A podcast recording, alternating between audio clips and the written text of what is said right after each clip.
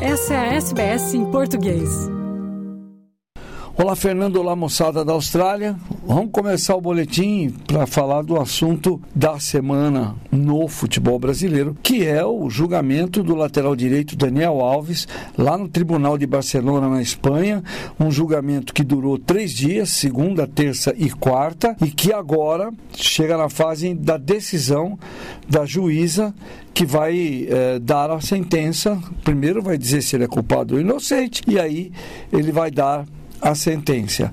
No, nessa quarta-feira, no terceiro dia de julgamento, o Daniel Alves, depois, negou a acusação de agressão sexual a uma jovem de 23 anos, uma jovem espanhola, numa boate em Barcelona. Ela acusa o Daniel Alves de agressão sexual e ele falou que não, negou a acusação, chorou.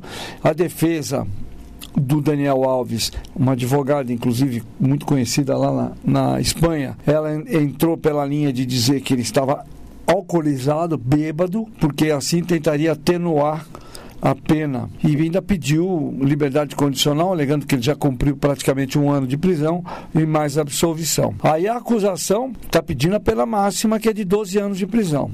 Advogada da, da, da Esther Garcia questionou basicamente o seguinte: as versões dadas pelo Daniel Alves desde que o caso estourou. A promotoria, não a advogada da, de, de da, a, da ofendida, vamos dizer assim, né, da, da moça espanhola, a promotoria espanhola está pedindo nove anos de prisão. Ele é acusado, Daniel Alves, de estupro por uma mulher não identificada. O episódio aconteceu no dia 30 de dezembro de 2022, no banheiro da boate Sutton, em Barcelona. E a versão da vítima é de que o Daniel Alves a conheceu no camarote, chamou, primeiro chamou, né? Pediu para um funcionário da bote chamar essa moça, mais duas, uma irmã e uma amiga. Elas vieram, ficaram com o Daniel e um amigo do Daniel, dançando e tal. E o Daniel chamou essa moça para ir num banheiro e lá ela alega ter sido estuprada, agredida e estuprada. O Daniel Alves jogou várias versões. No total já teve cinco versões. Logo de cara, em, no comecinho do ano, quando essa acusação saiu num programa de TV na Espanha, o Daniel Alves negou que tivesse tido relações sexuais com a vítima e que, na verdade, ele disse que nem sabia quem era a moça. Depois, quando ele foi prestar o primeiro depoimento dele para a polícia, ele reconheceu que ele viu a vítima, mas disse que apenas a viu no banheiro sem nenhum contato com ela.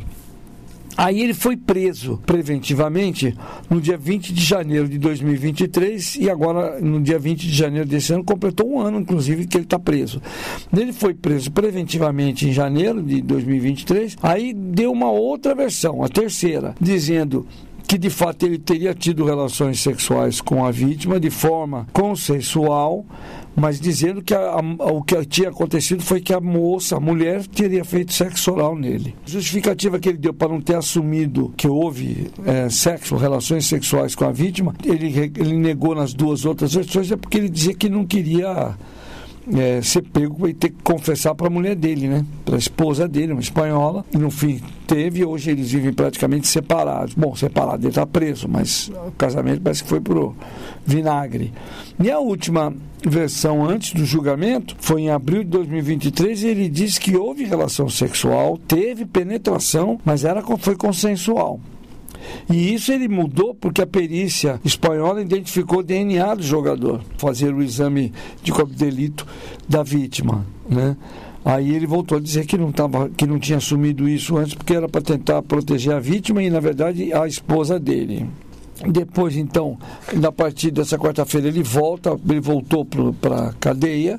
Enquanto isso, a juíza Isabel Delgado Pérez vai determinar, então, o que, que é, qual a pena. Normalmente, esse tipo de decisão leva mais ou menos um mês que o juiz, a juíza tome a decisão.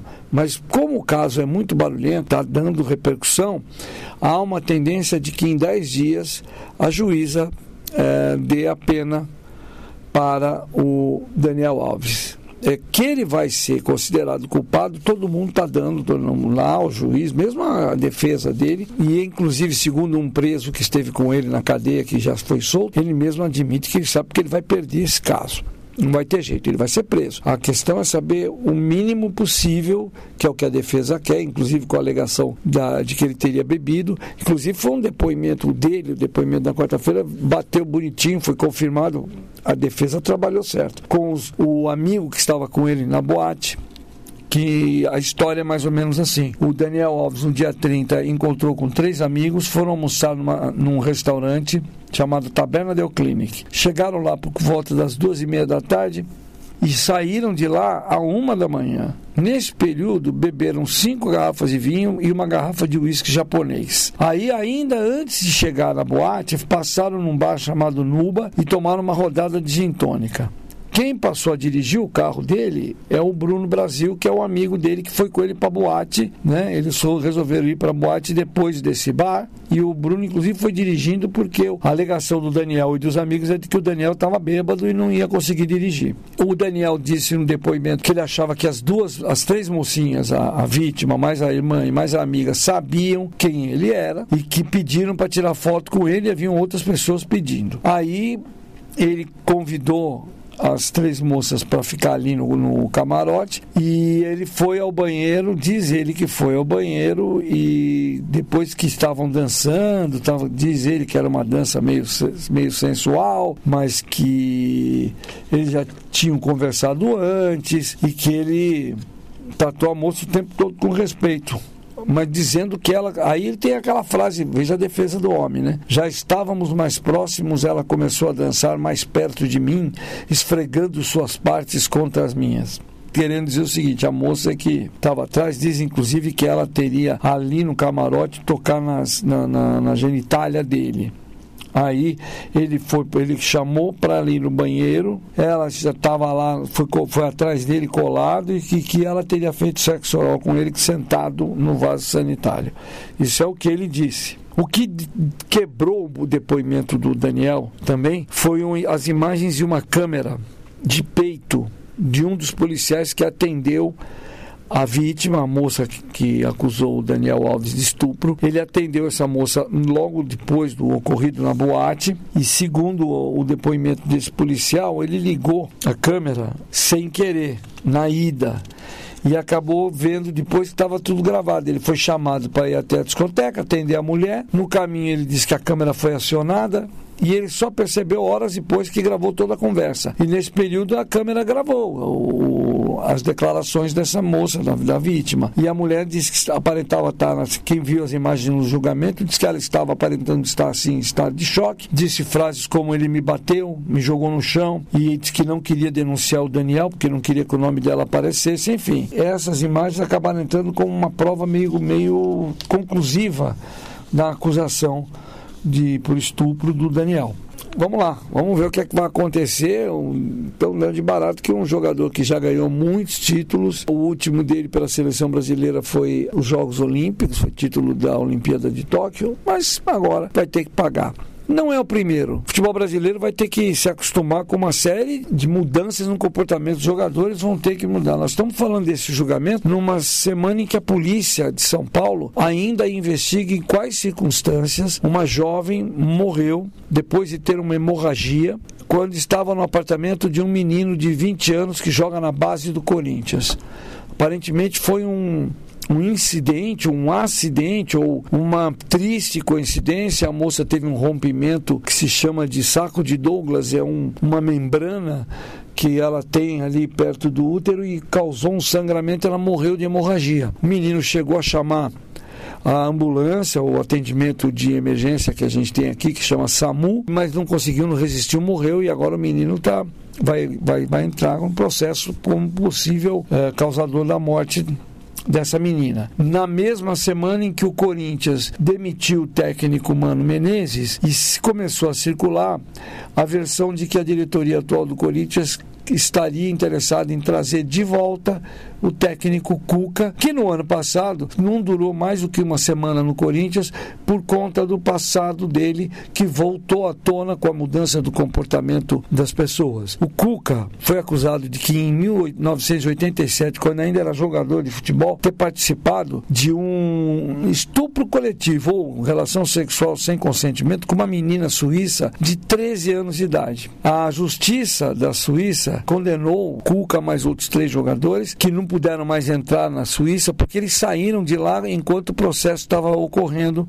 lá na Suíça. E o Cuca nunca foi preso, mas era um assunto que no Brasil, no final dos anos 80, nos anos 80, por exemplo, quando a delegação do Grêmio voltou para Porto Alegre, a torcida do Grêmio estava lá batendo palma e tratando os quatro jogadores, Henrique, o Cuca, o Luiz Carlos, como heróis como se eles tivessem sido vítimas de uma enganação de uma, uma menina de 13 anos. Aí o, o caso parecia que estava morto, mas com a mudança do comportamento no Brasil, alguém levantou essa questão. Não teve condições de trabalhar no Corinthians a ponto das torcidas uniformizadas pedirem a saída dele, de jogadoras do time feminino do Corinthians se posicionarem contra a atuação dele. O Cuca acabou saindo e contratou advogado para dizendo que ia provar a inocência dele.